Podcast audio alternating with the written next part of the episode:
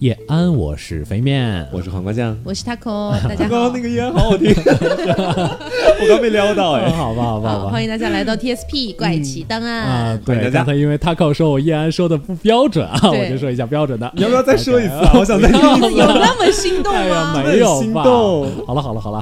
好，那今天呢，我们是来跟大家聊一聊科学史上的一些跟动物有关的一些实验。是的，但是这个跟动物有关呢，可能并不像大家所想的，可能是解剖青蛙呀，对，是类似于这样的。好像跟我们今天讲的，对，是有点小儿科的。如果跟解剖青蛙相比的话，是。嗯，你是说我们今天讲的是小？是解剖青蛙很小儿科。我们 OK，我们要怎么低于解剖青蛙啊？是。所以，呃，今天跟大家聊的其实是更偏向于一些假设，或者说是一些呃物理学上的一些，比如说论证啊、理论啊，这样里面提到的一些动物，就是这种幻想妖精大作战这种感觉。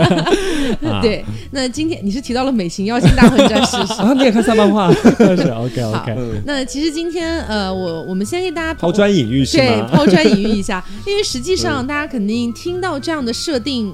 第一个想到的绝对是薛定谔的猫。对，对不对？听到这种设定，绝对是这样想。是，是他好像走出科学界了，就已经是出圈了，就知道网网红就是那种。对，因为你要知道，就算我们藏着掖着，大家肯定心里面也一直在想，什么时候再讲啊？什么时候才讲薛定谔的猫讲？今天终于讲了。对，所以先先先告诉你们啦，有这个啦。嗯。对，但是我们会放在比较后面一点去讲，因为它是比较宏宏大一点的那种感觉。是，它要费很大很大的篇幅，而且之前要交代非常多的东西，才能理解这只猫出现的这种前因后果。对，我们今天的主菜了，所以在先前先。吃点甜点是，嗯，那首先我们先来看一个猴子好了，好的，这个猴子叫做叫波莱尔的打字猴，我每次都会忘记它到底叫什么，对，波莱尔的打字猴，其实说起来特别简单，就是一个随机性的问题，对，就假设说呢，我们准备非常非常多个猴子，无限多的猴子，无限多的猴子，嗯，然后呢，在他们面前每一个面前都给他们摆上一个打字机，对，然后让他们随机的去打字。这样在非常大数据的一个随机的面前，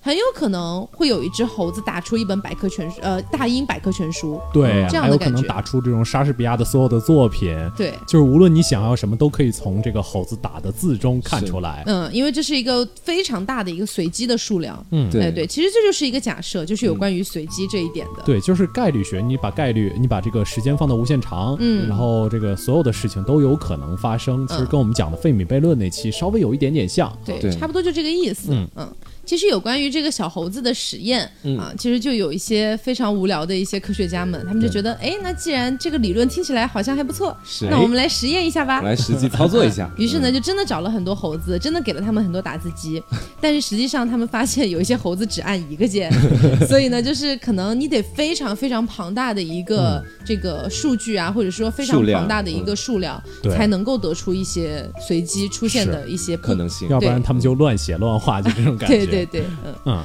好，那所以说，我觉得讲完了这个小猴子之后，我觉得我们是不是可以提一下这个科学界的四大凶兽？嗯，哪个兽？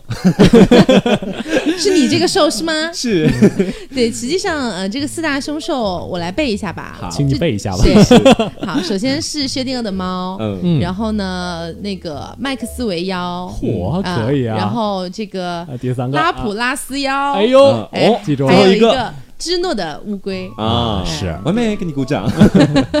对，实际上，呃，我觉得这四个我们可以说是动物或者说妖精这样相关的一些凶兽的理论里面，其实我觉得最好理解的应该是拉普拉斯妖和那个芝诺的小乌龟。这样是，嗯，其实芝诺的小乌龟，大家一开始听会觉得不合理吧？但是实际上，我们彻底的把它理解了，就多寻思一寻思，发现其实还蛮有趣的。对对对。是芝诺的乌龟，大概就是这么样一个情况。就是古代啊，有一个跑得特别特别快的人啊，叫阿喀琉斯，就是古希腊的这种跑神啊，跑神，就古希腊博尔特，就大家这么试他就可以了。嗯，然后之后那个啊，还有另外一只，有一只乌龟啊，芝嗯芝诺的这个悖论其实主要意思就是，只要这只乌龟啊，在这个阿喀琉斯的前面，就是离终点更近一点。在他前面跑步的话，这个阿喀琉斯就无论如何都不可能追上这只乌龟。嗯，你们是不是听完之后觉得很懵？其实是有点抽象的。如果第一遍听的话，实际上我们按照更加常态化的去理解一下的话，我来我来说一下，就是可能更容易理解，但是可能在严谨的意义上来说，可能会有点出入哦。嗯，就假设说。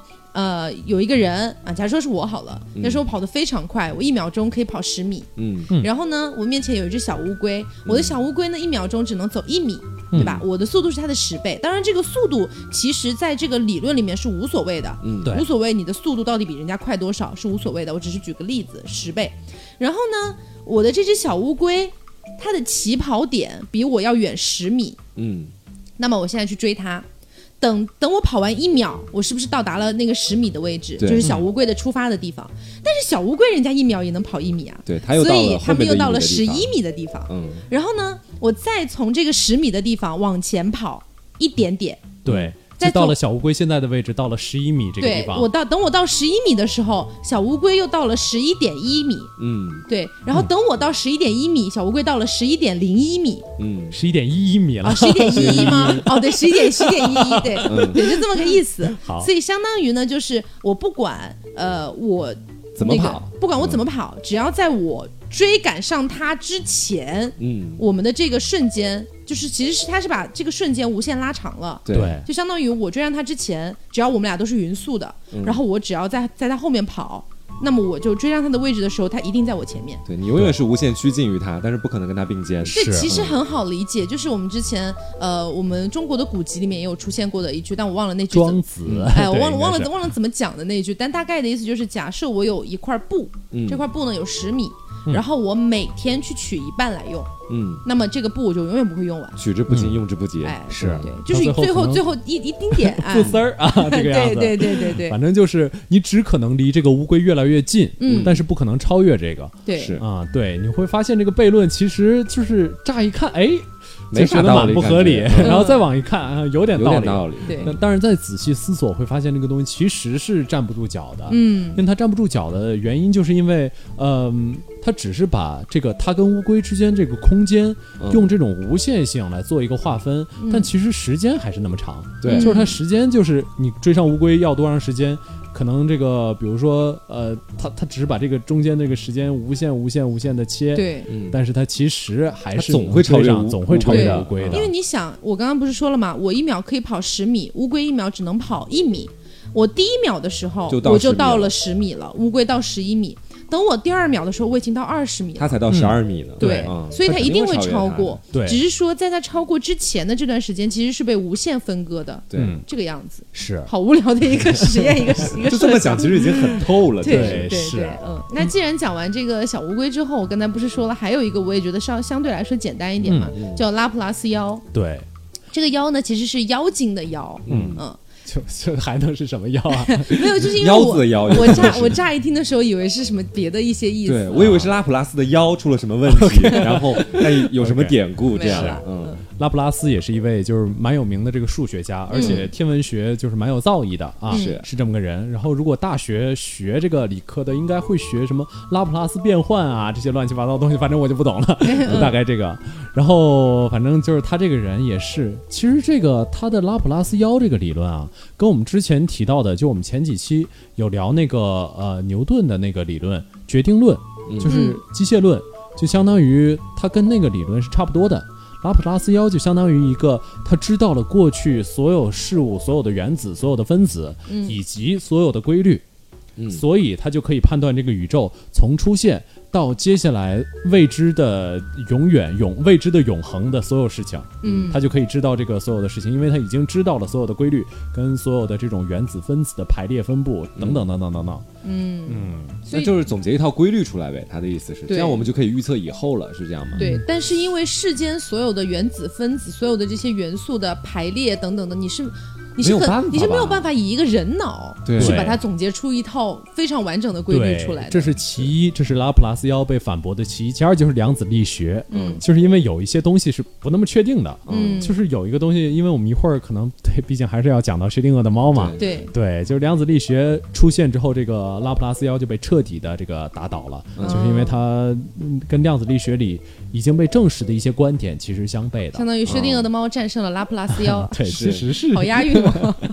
其实怎么说不是严格的对应，不过差不多了。嗯，是有这么个意思。嗯，对，接下来剩下的两个呢，我就觉得稍微难一点了。我很烧脑啊，嗯一个呢叫做什么来着？叫哎什么来着？嗯，哎呀还有个什么妖？背出来了啊！哎，麦克维斯对吧？麦克斯韦啊，麦克斯韦，麦麦克克斯韦妖，还有一个是薛定谔的猫。对对那我们肯定先讲一下这个麦克斯韦嘛，对麦克斯韦的妖。你说先讲一下，肯定是薛定谔的猫这种比较有名的。先讲一下麦克斯韦。呃，麦克斯韦妖，那还是让飞面来讲吧。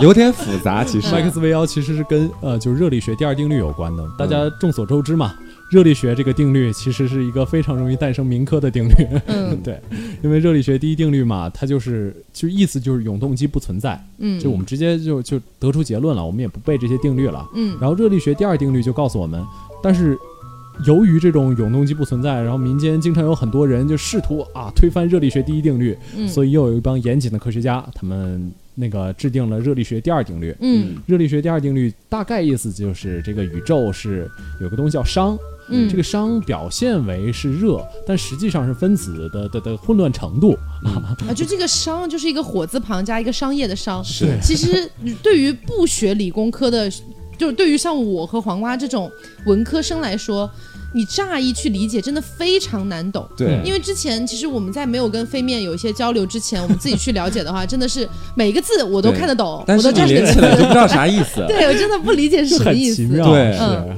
所以总总之我们得出的一个结论呢，就是我我们今天也推论了非常久啊，嗯就是可我们得出的一个结论，包括实际上的一个结论，也就是宇宙可能是向着一个不不断熵增的状态的去发展的，不是不是我们推断出来，是我们不是我们推断，这个结论是我们去理解了这个 推论之后，对对对，然后我们今天天还活学活用，不是举了几个例子吗？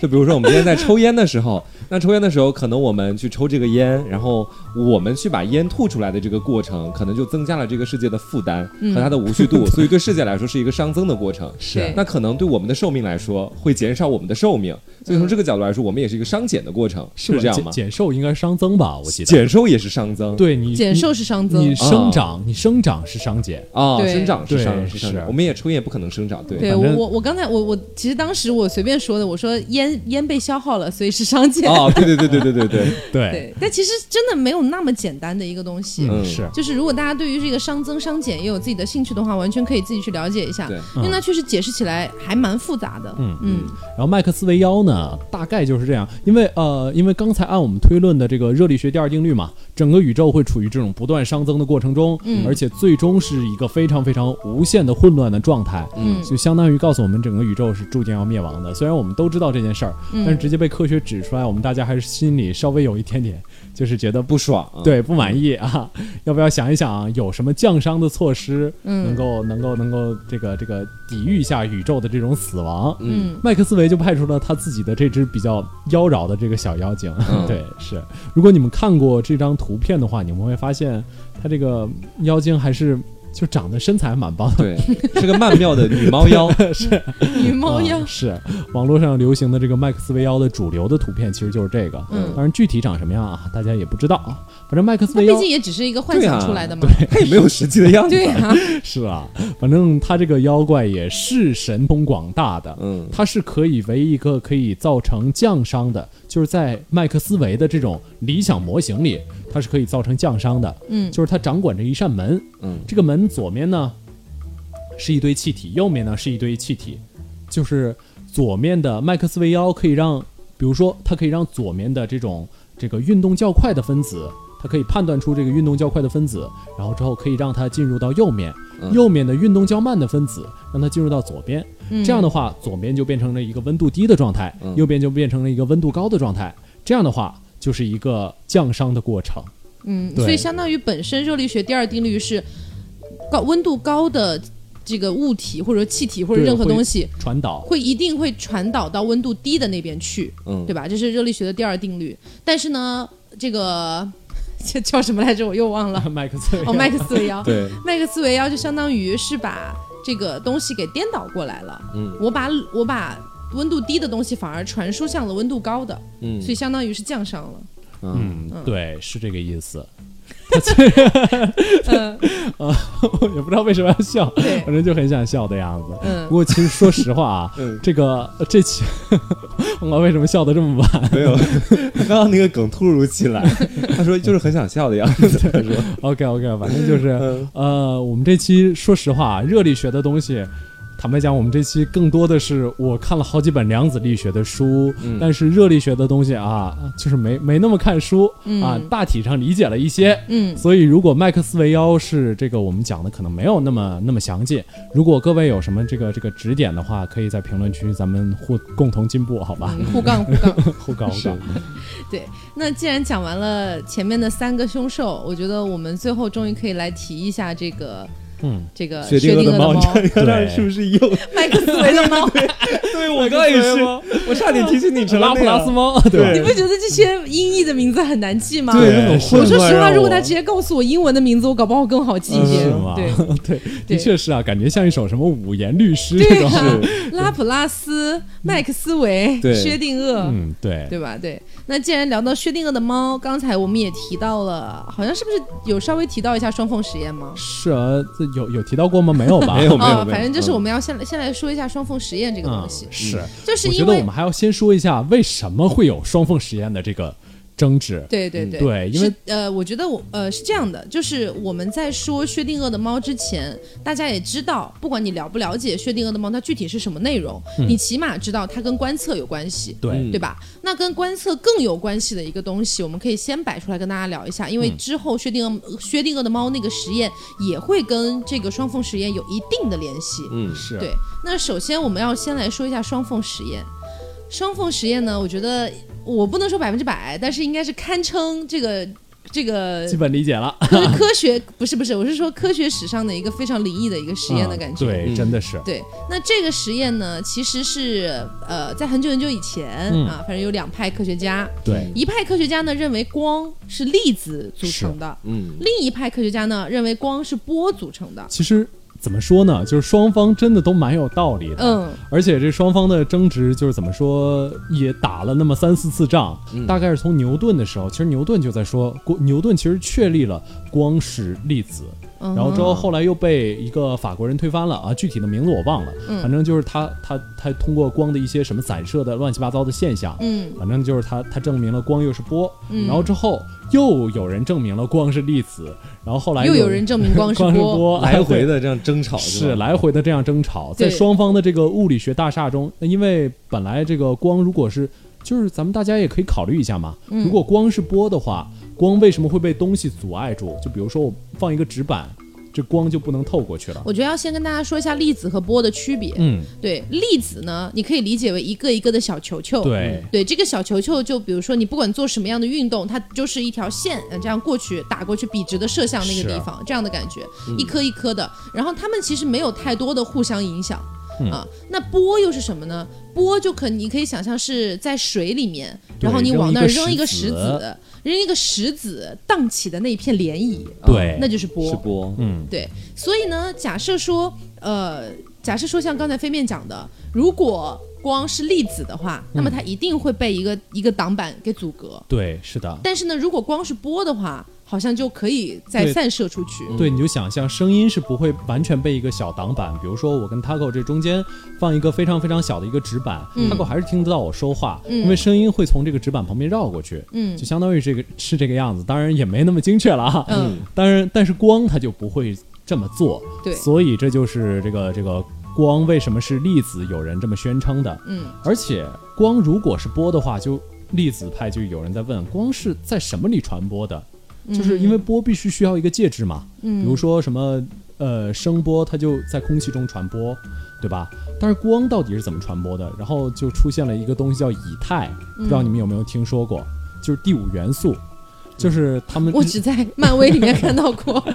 他们认为这个东西无所不在，嗯光就是依靠这个东西来来进行一个传播，但是它又碰不到，因为它是一个就很坚硬，但是我们是可以从中间穿过去的这种感觉。啊反，正就是一个具体我们就不解释了，因为它现在已经就被证明不存在了嘛，嗯就整个被相对论反对掉了。嗯对，所以就就换句话说，这个光是波跟光是粒子，就是大家都有这个认可和不认可的地方。各执一词。对，各执一词。嗯，那可能有些好奇的同学就会问了，那它不能既是光，这既是粒子又是波吗？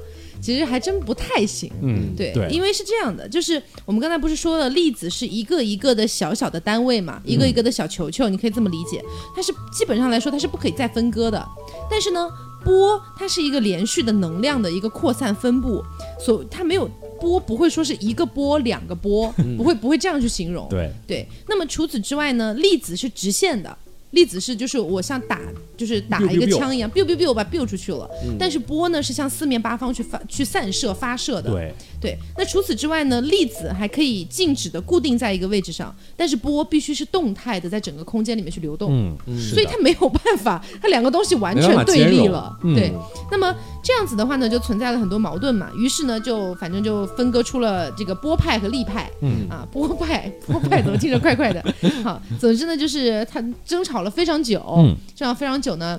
双方也都拿对方没什么办法。对对。对，那最后呢，他们就想，哎，烦死要不然了做个实验，做定胜负吧。烦死了啊！就到了这个一九二四年，有人终于说，波和粒子，对吧？嗯，为什么就不能两个都是呢？凭什么呢？可以可以哎，就因为有些时候粒子看起来就像是波，而另一些时候波看起来就像粒子。嗯，所以呢，因为种种这些原因，他们就开始决定，算了算了，我们做个实验吧。嗯啊，就是实实验出真知，对吧？嗯，于是双缝实验就诞生了。对，双缝实验为什么是历史上可以说是非常灵异的一个科学实诡验？异的一个实验对，验接，下来我们慢慢跟大家讲啊，其实很有意思。嗯对，懂了真的很有意思。是首先，哎，他们当时想，那这样吧，我怎么证明它是波还是粒子呢？我们拿一个光子的发射机，嗯啊，这个机就像一个机枪一样，就是就反正就发哒光，哒哒哒哒，哎，就发光这么个意思。然后呢，我在这个光的面前加一个挡板，嗯但是这个挡板里我给它挖两条缝。那么假设说光是粒子的话，它直线传播，对不对？直线的射出去，那么到了对面的屏幕上，一定出现的也是两条，对吧？这就是是光是粒子的情况。是那如果光是波的情况，那我我的这个光射出去，它它是像那个涟漪一样的波纹，嗯两边的波纹会互相干扰，所以到了被对面的一个屏幕上，它应该出现的是斑马纹的形状，嗯。哎，就是互相干扰了，然后出现了非常多条竖缝。是，哎，我顺便说一句，嗯。这个斑马纹的形状其实就是第二次这个呃波为什么能战胜这个粒子的原因。嗯，就是因为第一次粒子战胜波了嘛，第二次波光是波这件事儿为什么能战胜粒粒子的原因，而且整个物理学大厦基本都是建立在这个光是波的这个基础上建立的。嗯，啊。还有一种可能就是两个都不是，啊，两个都不是，哎，四不像，那我们就重新思考，好吧？哎就哎对对。那么第一次实验，我们把这个光子发射机对准双缝实验去发射，发射出来的一个结果是标准的斑马线。对，这个很正常，因为对这个很久之前，十八世纪好像就有人做过这个实验。那就波派胜利了呗。对，波派胜利对，了。那那行吧，大家回去洗洗睡吧。啊，既然都已经证明是波了，以后粒子就不要再吵了，好吧？哎，就是这样。但是粒子不服呀，就凭什么呀？我们争了那么多年啊，嗯你就这么一个破实验就把我们打发了，不可以啊！为什么呢？因为我觉得你把这个粒子去把它变成了波，所以我要重新来实验。嗯，当时呢，粒子派就觉得说，我们要这样，我们把这个光 光子一个一个一个的发射出去。biu，对，biu biu biu biu 像子弹一样一个一个发射出去，啊对吧？那你这样一个一个发射出去，他们互相就不干扰了，不干扰了之后就不可能变成斑马线了。我告诉你，那绝对就是粒子。对，好，那行吧，那既然如此，我们就来实验吧。是于是呢，科当时的科学家们又架起了那把机枪，嗯就把那个光子以一个一个的形式哒哒哒哒这样打出去。心想这样打出去，不管怎么说，他出去绝对会变成两条杠的图，文了，对吧是的？呀，打脸的时刻来了，打脸的时刻来了，又是斑马线，万万没想到啊，万万没想到。嗯，这个时候呢，大家就懵了，懵了之后就想，难道真是波吗？可是也不合理啊！嗯我打出去的是是一个一个我的呀，打出去的是一个一个打出去的，对呀，如一个一个打出去，理应就变成两条杠啊。嗯是啊，它互相又不干扰，它怎么可能变成斑马线呢？是，毕竟它是一个一个粒子，它只可能通过左孔者或者右孔，孔嗯对，它对怎么说都应该是两道它杠。它不可能是又既通过左孔又通过右孔，对啊吧？？自己跟自己完成了干涉，说不过去啊！对，个说不过去。于是呢，大家就在想，哎，难道是光子在穿过这个缝的时候发生了裂变？嗯啊，它突然啪变成了两个光子，然后两人在相互干扰，然后再相互干扰，左右干扰，出现了啊斑马线。哎，大家想啊，是不是这样呢？那这样吧。我们在它发射过去的这个挡板的旁边，加一个高精密度的一个摄像机，嗯我们来看看这个光子有没有分裂。嗯啊，非常恐怖的事情发生了，是啊除了加了一个摄像机之外，别的所有条件不变，嗯，最后的图文变成了半呃变成了两道杠。分裂了，就是啊，也也不是分裂了，就变了，跟原本不一变样了。嗯对，我们再来回顾一下啊，刚才第二次实验用用那个光子机枪一个一个打出去的时候，嗯变成了斑马线。对，那么第三次实验仅仅只是在刚才的条件上加上了一个精密观察的一个摄像机，嗯它就变成了两道杠。对，大家就发现就是电子它也没分裂啊，没分裂成左边呃不是。那光子它也没分裂成左边右边这种情况，然后自己跟自己干涉，发现要不然就在左边，要不然就在右边，觉得好像也没什么不能接受，结果突然一看，定睛一看，变成两道杠了，嗯哼，是。这个就很奇怪。对，所以当时就大家都全懵了，嗯，就觉得不对呀、跟刚才所有的条件都一样啊，就加了个摄像机而已。只不过就加了个摄像机，我想看看你有没有裂变。嗯，对，它然后一下子怎么就变成这样了？变成粒子了，因为加了一个摄像机，我给大家举一个例子，可能没有那么、没有那么精没有确那么吧，贴切。对，没有那么贴切，但是就是方便大家理解一点。嗯举个例子，假如说我最近在看 Produce Forty Eight，对，给给给给，就是可一一两年前的选秀节目，但这两天突然想看了啊、嗯啊！他们里面有非常多的选手，嗯然后呢，每假设我们说决赛之夜吧，决赛之夜那一天呢，谁是前十二名，谁就可以出道。嗯，那么大家肯定会觉得说，哎，那谁能够出道，也跟他的长相有关，哎，跟他的能力有投票有关，哎，跟他什么对，都有关。大家喜不喜欢他？哎，对，那比如说高层的就会觉得跟那个公司有没有砸钱有关，是啊，黑幕等等等等等等，对。但是呢，我们唯一认定的一件事情就是，我不管我看与不看，就我不管我看不看这个决赛夜，那十二个人都是那十二个人，嗯，对，对吧？但是呢，假设说这一切都被刚才的那个双缝实验所带入的话，嗯，那就变成了只要我看了，他就可能这十二个人变了哪一个？对，就可能不是那十二个人，而我没看的话，就可能还是那十二个人。嗯对，懂我的意思了吧？是就是假设说我是一个观测者，假如说我现在就是在电脑上看，我看呃，假如说我心里面希望这个本田人美得第一名啊，然后我看了他就得了第一名，但我没看他就不是第一名，嗯这么个意思。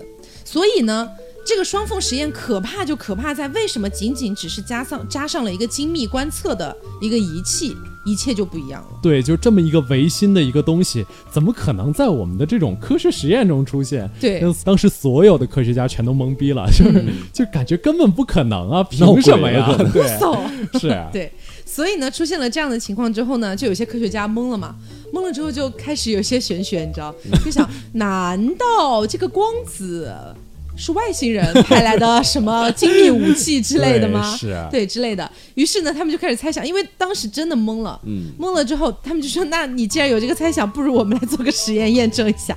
因为当时连这么这么这么扯的一些想法都要去验证，就是大家真的是已经全懵了。科学家集体失智 那个对，集体失了智。于是呢，这次第四次实验，嗯，只有屏幕，就是把摄像头拿掉了，把摄像头拿掉了，只有对面的那个屏幕。然后呢，呃，我们去算好这个光子穿过这个缝的时间。嗯嗯，等它穿过之后，哎 我们以迅雷不及掩耳盗铃之势，你看我就知道他要说掩耳盗铃我们以迅雷不及掩耳盗铃之势加上一个摄像头。啊，对，那结果是什么呢？结果是，不论你加摄像头的速度有多快，只要你最终加上了摄像头，屏幕上一定是两道杠。嗯，这是非常恐怖的哦，因为我们加上那个摄像头是在它穿过缝之后了，对，就相当于这个光子知道你未来要加上摄像头。是这个真的其实很玄妙了。。对，就是相当于他已经他在穿过那条缝的时候就已经知道了你未来要做一件什么什么样的事情。对，嗯，对，你可以，比如说，你可以说这个这个事情，这个这个这个这个这个这个，在这个实验中，这个距离其实没多大，嗯但是你想想，如果放在整个宇宙之中，它可能就是数光年的事情。由于你这边一个精密的观测，你可能改变了数数年之前另外一个星球发生的事情，所以就想想还是蛮可怕的。对，而且呢，像我们刚才说的，我刚才不是讲说，只要你加了摄像头，不管你在哪个时间节点上加了摄像头，它最后就一定，最后就一定是两条两两道杠。嗯。但如果说，即便是你一开始加了摄像头，但在最后一秒钟把它撤掉，或者不说一秒钟，就最后那一刻把它撤掉，就会变成斑马线。是，对，所以而且你们要知道，就是这个这个加不加摄像头，在你的这个光子已经穿过双缝时，呃，已经穿过了双缝之后，嗯。你再去决定。是，对，那所以说，因为因为为什么呢？就是因为你在前面加是没有意义的。你在前面加，的还没有穿过缝嘛，对不对？没有穿过缝，它就是普通的光，对吧？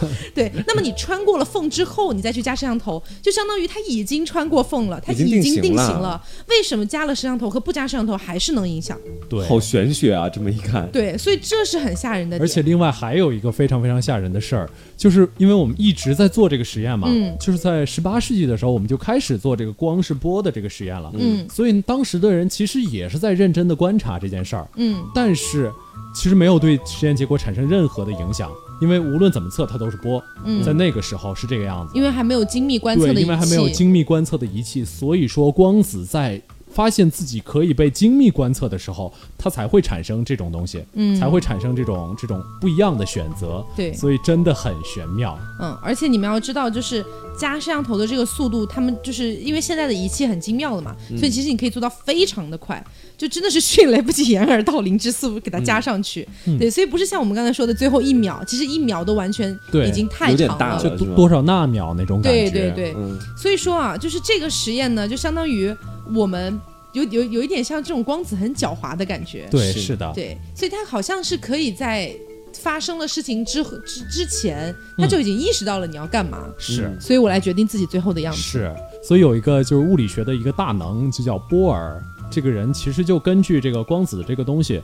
大概啊，其实也不完全是根据光子这个这个东西吧，还有之前提出的一些什么光电理论啊，包括什么量子坍塌方呃、量子波动方程，这是薛定谔提出来的，还有什么矩阵等等等等等等，反正有的名字可能记错了啊。当然这个大家也不用太在意，反正就是这个不是我们具体要聊的东西。嗯，我们要聊的东西呢，就是这个人他提出了三项，就量子力学里的有关于光子这个方面的定理，这个解释被称为哥本哈根解释。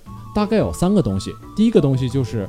它这个东西其实光子在通过那两条缝的时候，它其实不是在左边或者右边，它是既在左边也在右边，它是左边跟右边的一个叠加态。嗯，你只能决定说，比如说它走左边的概率是百分之四十，走右边的概率是百分之六十，大概我们只能控制到这个程度。然后另外一个第二个这个这个这个原则就叫测不准，就是无论如何你都没有办法。测准这个光子到底在哪个位置？嗯，你一测准它具体在哪儿，它就会变换一个位置，它就跟你原来测的不一样。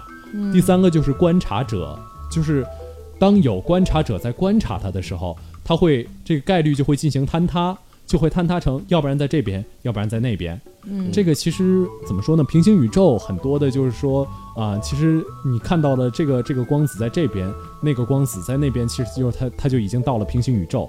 大概这种感觉，对，对，所以这个就是哥本哈根解释的三条定理。然后这个解释其实爱因斯坦是非常反对的。爱因斯坦其实他这个人最开始光电效应其实爱因斯坦的一篇论文嘛，嗯，对。然后但是他在就是他推进了量子力学之后，他会发现这个东西实在是太吓人了，就是他觉得他的推进还是那种。自己可以理解的推进，嗯，但是到后来的时候，他就会觉得这个东西怎么可能啊？不应该是这个样子的，嗯，也太违心了吧？所以他就开始反对这个。其实就很像刚才我们提的看选秀的那个例子，嗯，我们看选秀的时候肯定不会觉得，因为我看或没看决定这个选秀的第一名、第二名是谁。是，但是好像在量子力学的这个领域里面，在这个微观的小世界里面，好像就反而是可以达到这样的，是这这种感觉，嗯。所以呢，这其实也一定程度上动摇了我们一些物理学家啊，包括一些科学家他们的一些想法，就开始想。因为这样的一些实验，导致于对于之前的一些自己的推论啊、猜想啊，包括甚至是宇宙的一些定理啊，都开始产生了一点点小小的质疑。是的，嗯，就什么那个时候的物理学家简直丧失了信仰。对，什么周一周三周五希望光是波，周二周四周六希望是粒子，等等等等。嗯，反正就很混乱。嗯，然后所以爱因斯坦特别反对这个哥本哈根的解释，就他觉得一个东西不可能是既在这儿又在那儿的，嗯凭什么呀？就是他觉得还是还是在一个这个这个具体的范围内，对，所以呢，就因为这个双缝实验就诞生了，就有点像刚才飞面讲的，嗯，既在这儿又在那儿这个概念，你们听到这个有没有点耳熟？是不是就很像薛定谔的猫里面？对，我们终于要提到了薛定谔的猫了。对，那薛定谔的猫提出之前，其实是呃，因为针对这个双缝实验，你官方要给出一些解释嘛，嗯对吧？你总不能说你所有的科学家信仰崩塌了，没有人给你解释。于是呢，他们给出的解释就是，每一装摄像头的时候，光子在未观测的情况下，处于多种可能性并存的这样的一个叠加态，对以百分之五十的概率同时通过了左缝和右缝，形成了干扰。嗯，那装上摄像头之后呢，光子被观测的时候只能处于一个态，不能神奇的同时过双缝，所以干扰条纹就、就消消失了。对，这其实就是刚才说的那个观测者跟那个呃叠加态嘛，就是哥本哈哈根对哥本哈根解释，哥本哈根解释，这其实也是我们现在的这个大学量子力学里的这个基本解释，嗯就是大家基本是按这个的。对，但是大家都纷纷觉得不合理，嗯你知道吗？对，就凭什么很反直觉、啊？大家都觉得很反直觉，而且很有很多 bug 的感觉。对，就比如说，那我没有观测的时候，光子是混沌中的叠加态；那我观测的一瞬间，光子就变成了单一的。请问这两种状态又是怎么样无缝切换的呢他？说是坍塌，但是他没办法解释这个坍塌是怎么样完成的。对对对对，就是而且而且连这个坍塌是怎么样坍塌法，连波尔自己也说不清楚。对，这个其实也是没有办法观测的。对其实呃，而且爱因斯坦还提到另外一个东西，就是他提到了一个东西叫隐变量，嗯，就是表面上你看可能是这么个情况，但实际上肯定是有你什么。不知道的一个物理规则，只是你现在还不知道，嗯一种物理规则来导致它变成它向左还是向右，并不可能是它既在左又在右的，嗯这是爱因斯坦反对的东西。其实爱因斯坦归根结底啊，他虽然是就是创造相对论这些，但其实他的整个物理思想，可能在年纪大了一点之后，还是偏向于就像牛顿那种有点决定论的意思、嗯，啊。爱因斯坦就觉得是，呃，他他被他被改变了。嗯是因为有一些因素决定，但这个因素我们不知道。对，是差不多是这种感觉、嗯啊。其实可能没那么精确啊，大家凑合听。嗯 然后反正就是他那个时候，他先举了一个例子，然后波尔立刻就把这个例子反反对掉了。就是他们两个在最开始讨论的时候，嗯、波尔，我觉得大家可以记一下这位大能，因为我看完量子力学史话之后，完全觉得这位大能其实是可以跟爱因斯坦就是相提并论的。嗯，对，爱因斯坦虽然在这个相对论方面做出了非常非常卓越的贡献，但是波尔这位大能其实也是就是很了不起的，整个嗯量子力学基本都有他的身影存在。嗯嗯然后咱们说到这个呃，爱因斯坦反对他，嗯就是爱因斯坦会拿一些实验来告诉他光子这个东西是可以可以预测的，反正就是他取出了一些具体的实验。嗯。但波尔总会用一些哲学的思想来回答他，嗯。告诉你这个东西，嗯，其实还是有问题的。啊，总之就是当时在出现了双峰实验这个嗯。争议的时候呢，双方呢也拿出了非常多的实验、非常多的举证、非常多的哲学等等的，啊，当时就众说纷纭。对。这个时候呢，就我们提到的那只猫就登场了，嗯薛定谔的猫。对，那实际上呢，薛定谔的猫，呃，它也是为了让，就是呃，它它是为了佐证爱因斯坦的那个学说。对，其实是这个样子。对，爱因斯坦说上帝不知头子嘛，对嗯，所以呢，这个时候那个装置其实是怎么样的呢？其实也没有那么简单，因为它简单化来理解啊，其实就是最大众化的理解，可能就是箱子里放个毒药，猫吃或不吃。但是实际上没有那么简单，实际上呢是它放了一个原子核在里面，就是一个放射性原子。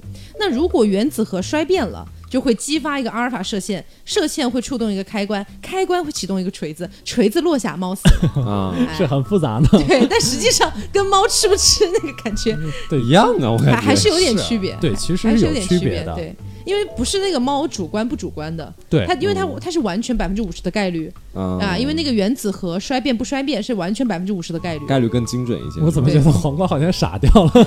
我现在听得有点懵。对，因为那个猫吃或不吃，你可能还有更多的一些原因，嗯比如说它它饿与不饿，对。或者它等等的有等等等等。对，身而身体的其实些这个归根结底，他是希望就是薛定谔这个人啊，他是希望用这个微观的一个东西来证明你宏观的东西不可能是这样。嗯。其实有点像这种归谬法了，嗯，就是呃，因为大家就是大家都公认嘛，一只猫不可能是又死又活的，嗯。它只可能死了或者活着。嗯。啊，所以他就觉得，因为我把这种小的事情，就是一个原子，一个这个这个放射性元素有没有衰变这件事儿，这件事儿是其实属于量子物理类类别的嘛，嗯它放到这种宏观上，它告诉你这个东西一定是它们两个一定是有某种关联的，所以他就推导出了这个东西。这个由于这只猫不可能又死又活，所以量子力学其实是不存在的。他的意思大概是这样。嗯，所以就相当于就是呃，薛定谔就开始对波尔的那一套理论提出了一些质疑。对，哎，就比如说，哎，你说这个原子处于衰变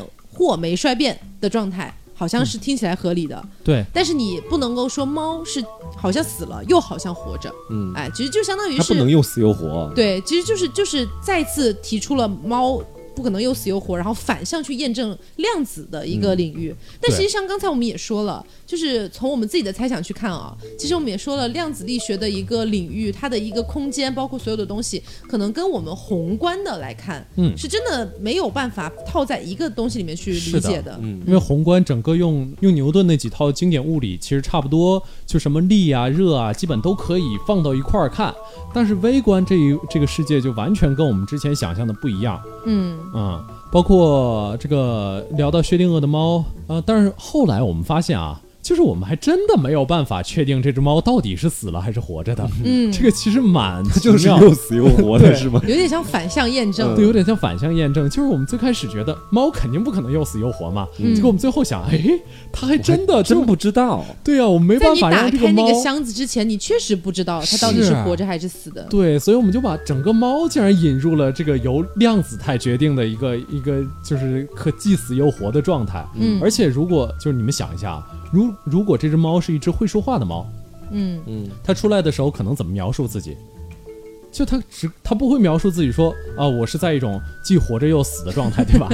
我刚才经历了片刻的这种非常巅峰的体验，什么既死又活这种状态是没有的。嗯，它只可能说就是我还我还活着，对我还活着，我刚才啥事没发生啊？对，啥事没发生，或者我死了，就这个样子。因为他如果出来的时候他还活着。就相当于那个原子没有衰变，没有刺激阿尔法射线，阿尔法射线没有按下开关，开关没有让锤子落下，对对吧？那他就没死，所以那一套东西对他来说，他没有没有意义，是他根本没有发生。所以他如果活着出来，就说嗯，我刚刚一直活着。但是如果他死了，就相当于原子核衰变了。那么你打开的时候发现他死了，嗯，所以所以就相当于，呃，其实呢，薛定谔其实是想要让这个波尔有点下不了台的意思，对，想要说你怎么可能猫又死又活呢？但是他确实可能自己也没有想到吧，或者他就是一个反向高手，所以他后来呢，他的这个薛定谔的猫这一套理论就引发了很多的这种唯心和唯物的一些辩论了，是，嗯，就是到后来已经完全变成了一个。就是到后来，甚至有人能用薛定谔猫这个理论来验证这个量子，其实确实是处于一个叠加态，这个真的蛮奇妙的。但是最多只能做到就是七八个的样子，嗯，这个样子。所以相当于是反向验证了一波哥本哈根学说。对对。只不过这个哥本哈根学说，就猫那么多的这个上成千上万甚至上亿个原子分子组成的这样一个东西，嗯，我们还是不知道一个一个一个这种。就是什么量子是怎么对它起作用的？嗯。啊，对，所以呃，其实今天我们聊的呢是更多偏向于量子物理的一个领域，对，然后也提也聊了很多他们其中的一些学说、一些假设，对。但是说实话，就是因为呃，可能对于广罗大众来说啊，特别是不是学理工科的这样的一些大众来说，这方面的一些呃推理啊，包括理论啊，可能听起来会觉得。啊，就特别是像我一开始听那个双峰实验的时候，就整个人懵掉了。但是实话实说，就是以更简单的方式去理解了这个理论、这个学说之后，其实我实际上会发现。这些实验其实都很有意思，是这些理论猜想都很有意思，特别是双缝实验。尤其你想一想那些物理学家一脸懵逼的样子，我就觉得很好笑，对，跟装了鬼似的。是，所以今天就是跟大家聊了一下这些，然后呃，包括其实我们自己，哪怕我们不是学这方面的物理啊什么的，其实我们自己对于宇宙啊，对于包括它就是呃所谓的未来。我们的宇宙到底会向着什么方向去发展等等的？其实每一个人，比如说深夜的时候自己静下来去想，都会想出一些自己的小想法。嗯，对。所以如果你对于就是整套这些东西有也有一些自己的小想法的话，也欢迎大家在评论里面告诉我们。嗯，对。然后也不要忘了素质三连，点赞、评论、加转发。嗯，好。这黄瓜一直很消沉。嗯，那今天节目差不多就是这样啦。啊，是，我是飞面，我是黄瓜酱，我是 taco，我们下周再见喽，拜拜。